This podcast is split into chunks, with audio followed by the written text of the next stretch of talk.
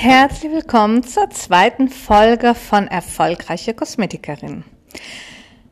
Ja, hallo liebe Beauties und herzlich willkommen zurück zu unserer inspirierenden Reise durch die Welt der Schönheit und des Erfolgs. Mein heutiges Thema ist mein Weg zum erfolgreichen Kosmetikstudio, Kosmetikschule. In der heutigen Folge gewähre ich dir einen persönlichen Einblick in meine Reise als Kosmetikerin. Durch ein Interview mit mir selbst tauchen wir tiefer in die Höhen und Tiefen meines eigenen Studios oder Kosmetikschule ein und beleuchten die entscheidenden Momente, die meinen Weg geprägt haben. Was dich erwartet? Erstmal eine Selbstreflexion und persönliche Geschichten, ein Blick hinter die Kulissen meines eigenen Kosmetikstudios und Kosmetikschule und wie ich die Herausforderungen gemeistert habe. Tipps für angehende Kosmetikerinnen, zum Beispiel praktische Ratschläge und Erkenntnisse aus meinen Erfahrungen, um dir den Start in die Welt der Kosmetikbranche zu erleichtern. Dann haben wir einen kurzen Überblick über die Ausbildungsmöglichkeiten und Weiterbildungen, die ich an meiner Schule anbiete. Ja, die heutige Folge soll dich inspirieren und äh, soll dir auch einen konkreten Einblick in die Realität eines erfolgreichen Kosmetikstudios bieten und in die Realität der Kosmetikbranche. Ähm, ja, gemeinsam mit dir schaue ich mir nicht, schaue ich nicht nur auf meine Glanzmomente, sondern auch auf die Lektionen, die ich durchgemacht habe und die mich zu dem gemacht haben, die ich heute bin. Verpasse bitte nicht das Interview mit mir selber. Äh, hör dir genau meine Tipps an und ähm, ja, sei spannend auf die Möglichkeiten, die ich dir ähm, biete in Aus- und Weiterbildungen. Bereit? Dann lass uns starten. Drück auf Play und lass dich inspirieren. Mein Name ist Davrolas Jaka. Ich bin deine Beauty Host. Mit 23 Jahren den Schritt in die Selbstständigkeit. Was hat dich dazu inspiriert? Jo, tatsächlich war ich 23. Eigentlich, wenn ich jetzt so zurückdenke, ein echt mutiger Schritt, mit 23 den Weg in die Selbstständigkeit zu wagen. Ähm, ja, wie war das denn? Ja, in dieser Phase meines Lebens ähm, war ich, glaube ich, so ein bisschen äh, geprägt von einer unüberlegten Selbstsicherheit, aber auch einem sehr großen Selbstvertrauen habe ich sicherlich meinen Eltern zu verdanken. Und äh, rückblickend betrachtet erkenne ich, dass es eine Mischung aus Unbeholfenheit und Überzeugung war. Ähm, die hat mich einfach dazu bewegt, mein eigenes Kosmetikstudio zu eröffnen. Ähm, du musst du musst dir halt vorstellen, die Idee, ein Kosmetikstudio zu gründen, entsteht in einer Zeit, wo es gar keine Social Media gibt, also Internet, Instagram und Facebook. Das kannst du dir vielleicht gar nicht vorstellen. Das gab es damals nicht. Und weißt du, was es da auch nicht gab? Es gab gar kein Internet. Also dieses www. Wir googeln mal, das gab es nicht. Ähm, zumindest nicht in der heutigen Form.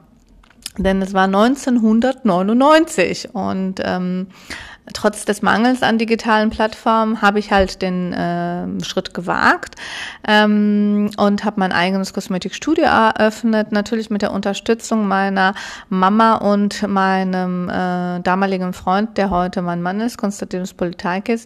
Und dann habe ich so einen Kredit aufgenommen und habe dann einfach meine Vision in die Realität umgesetzt. Ähm, Dazu muss ich natürlich sagen, dass ich äh, zu dem Zeitpunkt schon so ein bisschen von zu Hause aus gearbeitet habe, in meinem kleinen Kinderzimmer. Dann habe ich mich so ein bisschen mobil selbstständig schon gemacht gehabt.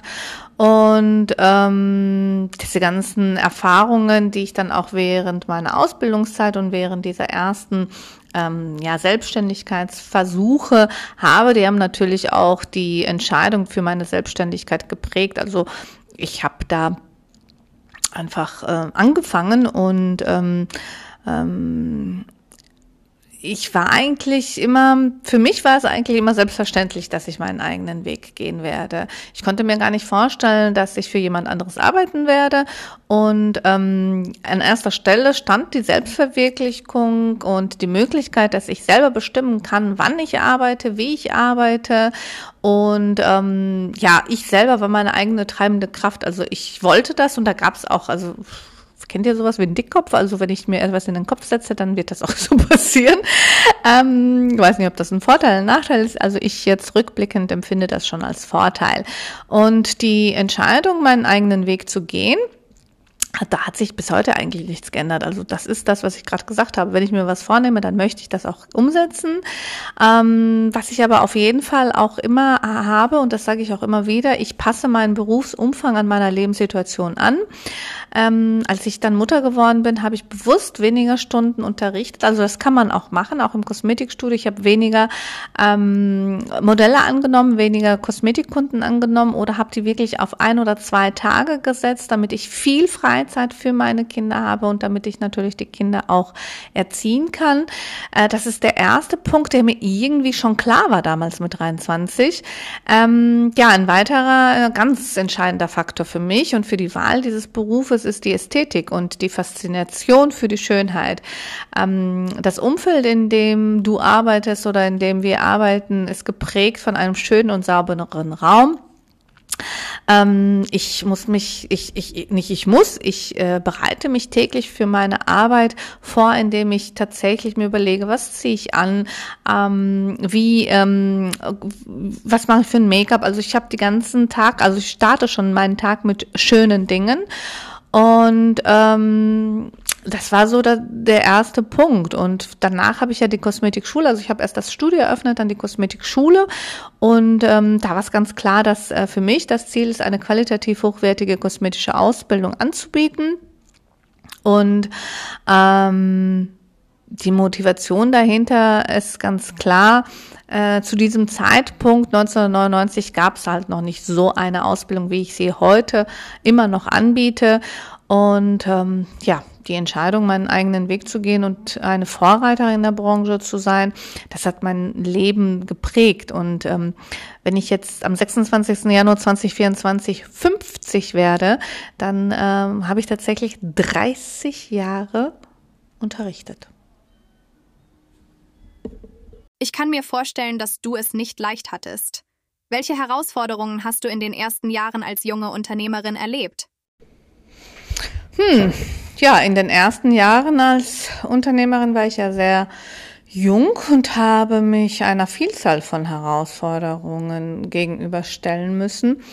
Ähm, eine besonders prägnante Erinnerung ist mein erstes Beratungsgespräch mit einer potenziellen Schülerin. Äh, ja, die Marion. Damals war ich gerade mal 23 Jahre alt und sie war circa 45. Äh, und sie hatte Bedenken hinsichtlich meiner Fähigkeiten aufgrund meines Alters. Ähm, ja, wir haben dann so ein Gespräch geführt in einer Zeit, in der es noch ein Festnetztelefon gab, das so mit Schnüren verbunden war. Und Marion hatte ganz viele Fragen zu der Ausbildung. Ähm, ja, sie bat mich dann darum, äh, mich persönlich kennenzulernen, was ja dann auch stattfand. Und als wir uns dann in meinem Büro trafen, stellte sie mir die entscheidende Frage. Was können Sie mir bieten? sagte sie. Sie sind doch 20 Jahre jünger als ich. Also habe ich erstmal geschluckt natürlich. Und aber ich weiß nicht, woher das kommt wirklich. Also in meiner selbstbewussten Art antwortete ich dann mit der Überzeugung, dass ich ja schon bereits eine geprüfte Ästhetikerin bin, also war, und eine qualitativ hochwertige Ausbildung bieten kann. Ich habe dann auch so betont, dass ich, ähm, dass sie mir zwar aufgrund ihrer Lebenserfahrung ähm, sicherlich auch etwas beibringen kann, aber ich die äh, bereits geprüfte Ästhetikerin ja bin. Und ähm, diese Situation spiegelte wieder, wie ich es, wie schwierig ich es eigentlich hatte, als junge Dozentin zu beginnen. Und ähm, die größte Herausforderung war, mit den Schülern umzugehen, die entweder in meinem Alter waren, also gleichaltrig, oder natürlich auf jeden Fall älter.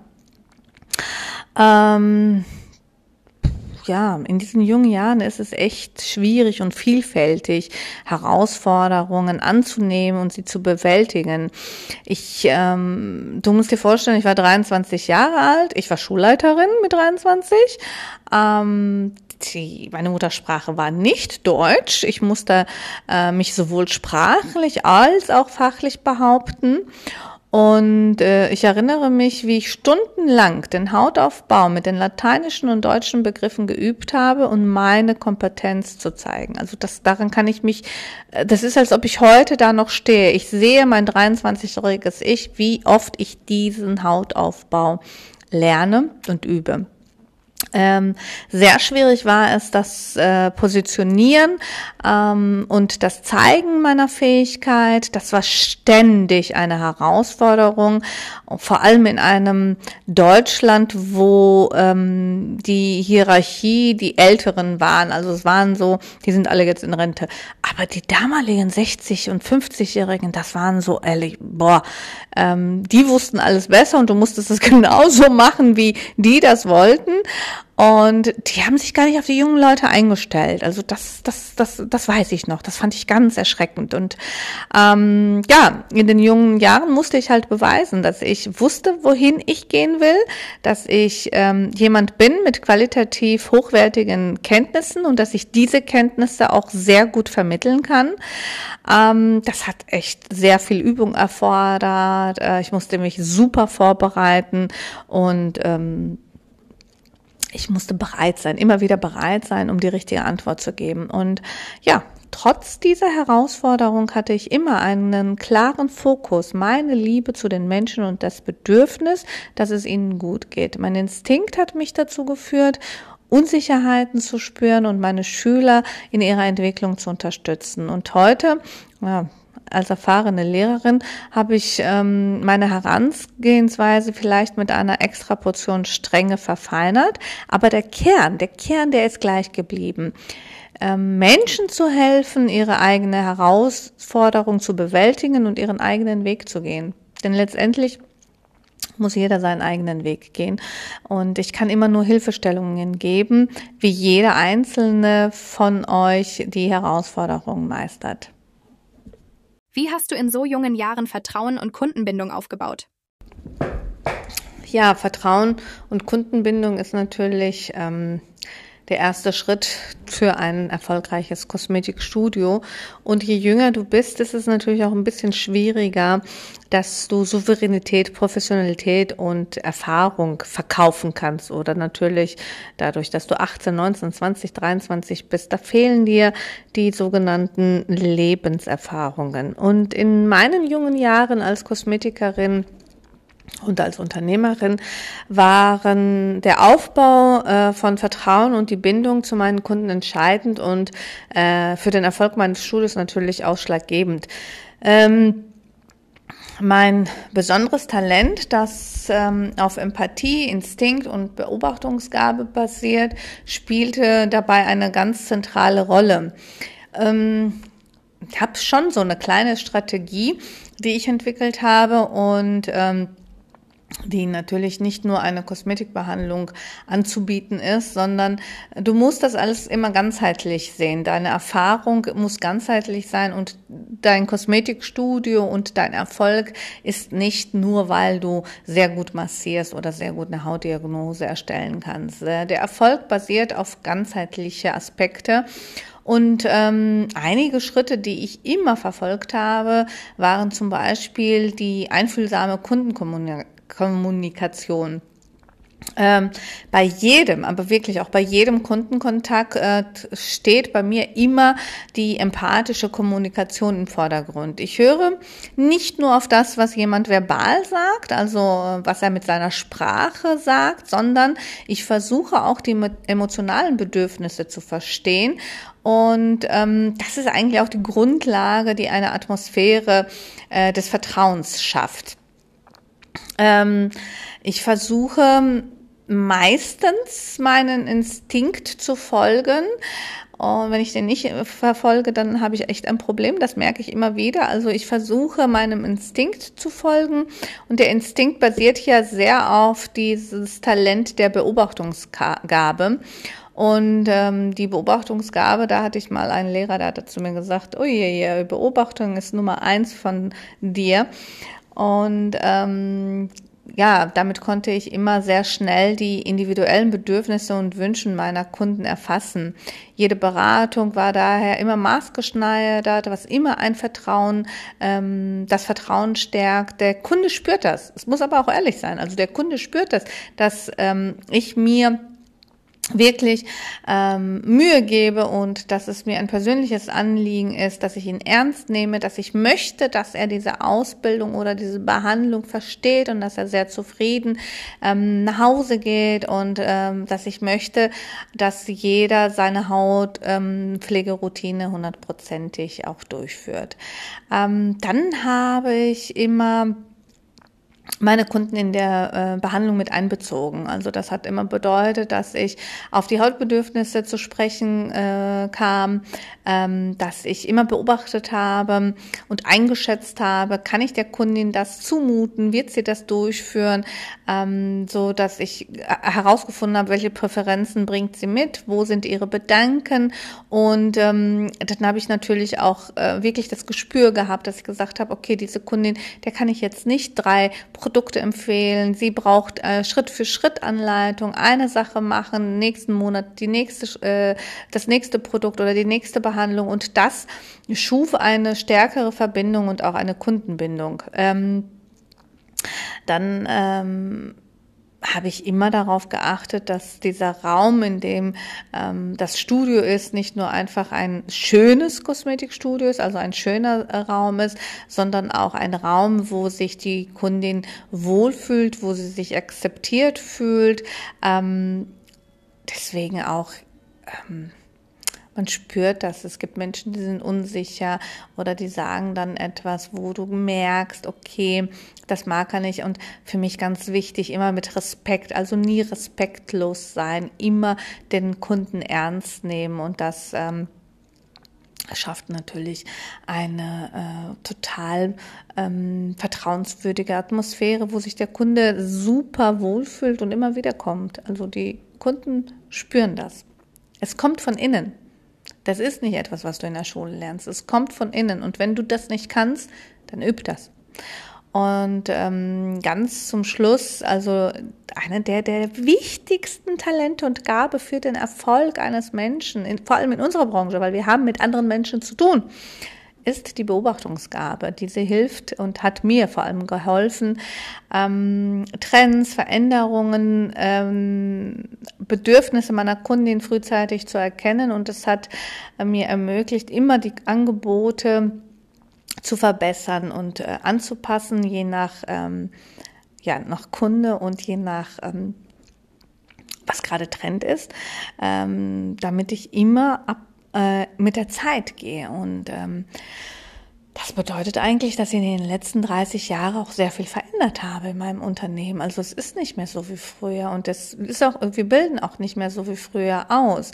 Natürlich haben wir immer noch die gleichen Konzepte, natürlich mache ich noch die gleichen Behandlungen, aber ich habe es verändert. Also ich habe auch die Behandlungen an unseren Kunden verändert, ähm, die Strategie, äh, die Herangehensweise, wie wir einen Kunden begrüßen, wie wir einen Kunden in ein Kosmetikstudio reinbringen, also die Werbungsstrategie, der Umgang mit den Menschen hat sich verändert. Er ist total unkompliziert. Also ich weiß noch, wie wir früher gesagt haben, immer siezen, bloß nicht duzen. Das war tatsächlich so. Wehe, du hast jemanden geduzt. Das war ein ganz großes Problem. Wir haben uns sogar untereinander ge gesiezt. Also ich habe meine Schülerinnen gesiezt und die haben mich gesiezt. Also das war total ähm, anders und das hat sich verändert. Eigentlich können mich meine Schüler auch noch duzen, aber wenn du gerade eine Schülerin von mir bist, du sagst immer noch zu mir, Sie, Frau Siaka. Oder Frau Siaka kommst du. Das finde ich immer ganz lustig, dass ich Frau Siaka bin, aber dann mit einem äh, ähm, mit einem Du-Wort vorne. Also das ist ganz interessant. Also finde ich ganz, ganz toll. Welche Rolle spielte deine Ausbildung bei der Entwicklung deiner Karriere? Ja, die war enorm. Also ja, die Bedeutung meiner Ausbildung in der Entwicklung meiner Karriere war zweifellos enorm, ja. Aber ähm, es ist ja nicht nur das fachliche Wissen, das mich erfolgreich gemacht hat. Also es ist, ähm, als ich meine Ausbildung absolviert habe, da hatte ich bereits solide fachliche Basis, einschließlich tiefgreifender Kenntnisse in Dermatologie, Hauterkrankungen, Therapiemöglichkeiten der jeweiligen Hauterkrankungen und so weiter. Aber ich war 23 Jahre alt. Das darfst du nicht unterschätzen. Mir fehlte die Lebenserfahrung, die viele andere in meiner Branche bereits mitbrachten. Und ähm, das Besondere waren ja meine angeborene Talente wie Instinkt, Beobachtungsgabe und Empathie. Und ähm, die haben ja eine entscheidende Rolle für meinen Erfolg gespielt. Ähm, ich denke, wenn ich nur auf meine fachliche Fähigkeiten mich verlassen hätte, dann äh, wären viele meiner Kundinnen ähm, ja, nee, viele meiner Schüler erstmal vielleicht gar nicht zur Abschlussprüfung angetreten und viele meiner Behandlungskunden hätten sich äh, möglicherweise gar nicht von Anfänger behandeln lassen. Und ähm, die Kunst, also das, was ich so, wenn ich jetzt reflektiere, die Kunst bestand eigentlich darin, nicht nur äh, technisch kompetent zu sein, sondern auch diese menschliche Seite zu verstehen.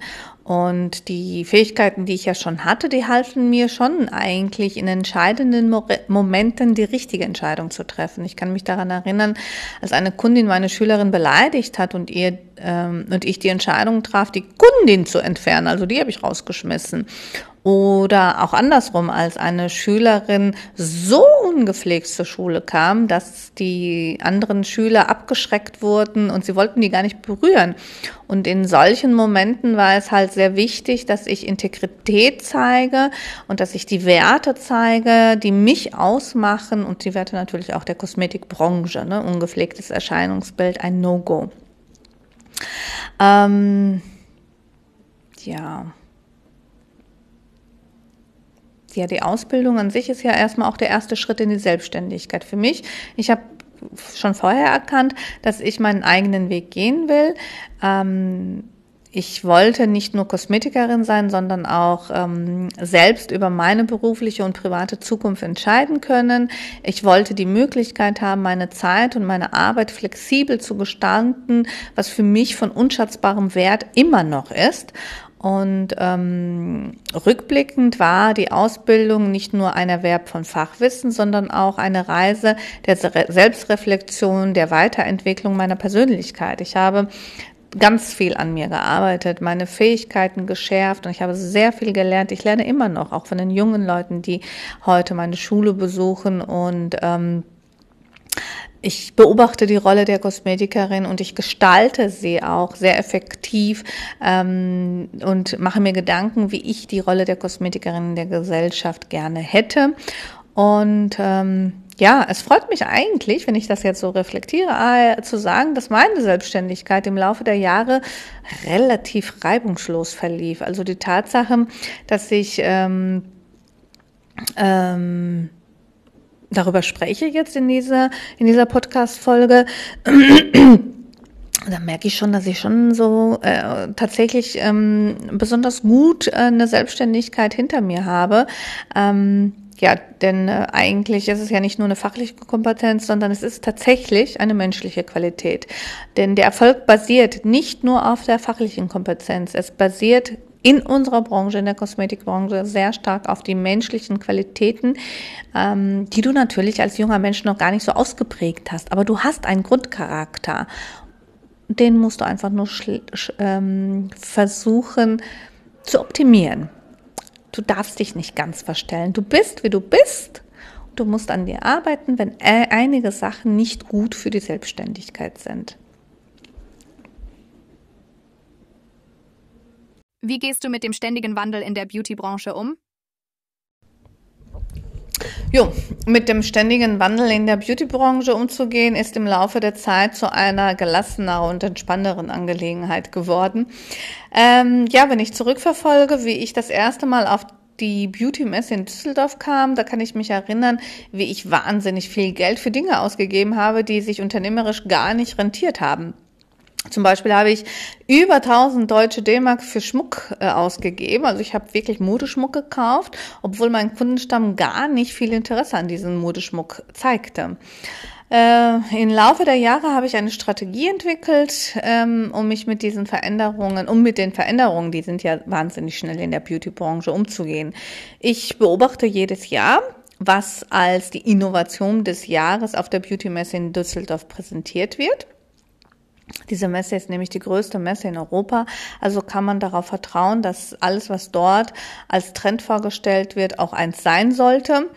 Ähm, dann nehme ich mir die Zeit, um diesen Trend zu beobachten. Ich analysiere und wege die Vor- und Nachteile ab, um dann zu entscheiden, ob ich dieses Angebot annehmen möchte oder nicht. Ähm, dafür ist zum Beispiel das Hydrofacial ein Beispiel. Bei dem erkannte ich, dass es ein vielversprechender Trend ist und es erfolgreich in meiner Praxis habe ich es dann integriert.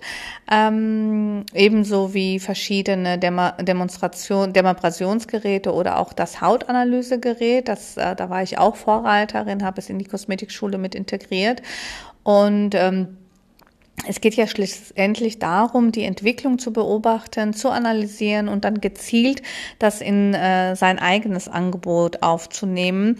Und man muss ja von den Trends einen Mehrwert bekommen. Und äh, selber als Studio und natürlich auch der Kunde muss einen Mehrwert davon haben. Es ist natürlich sehr wichtig zu erkennen, dass der Trend dass Trends kommen und gehen und ähm, einige sind wirklich sehr, sehr kurzlebig, während andere sich echt äh, dauerhaft und effektiv erweisen. Daher ist es auf jeden Fall für mich immer entscheidend, eine kritische Sichtweise zu bewahren und nicht jedem Trend eigentlich so blind zu, zu folgen. Ähm, die, also ich habe erstmal ganz klare Grundprinzipien in der Kosmetik, die äh, immer relevant sind und unabhängig von aktuellen Trends sind. Und dazu gehört immer die Hautpflege, die Produktempfehlung, die regelmäßigen kosmetischen Behandlungen, den Einhalt der kosmetischen Behandlungen und der Hautpflegeroutine, die äh, Massage und natürlich die genaue Hautdiagnose. Und diese Elemente sind nun mal die Fundamente dieser Dienstleistung, die ich als Kosmetikerin anbiete. Und ähm, während ich mich immer auf den Laufenden halte und neue Entwicklungen aufmerksam verfolge, liegt aber immer mein Fokus auf der ähm, Konzentration des Wesentlichen und ähm, eine klare Ausrichtung auf das, was äh, meinem Kunden echten Nutzen bringt, ist immer der Schlüssel zum Erfolg in einer sich ständig veränderten Beauty-Branche. Also man muss erstmal den Kern für sich suchen und dann bleibt man auch da. In der Ruhe liegt die Kraft.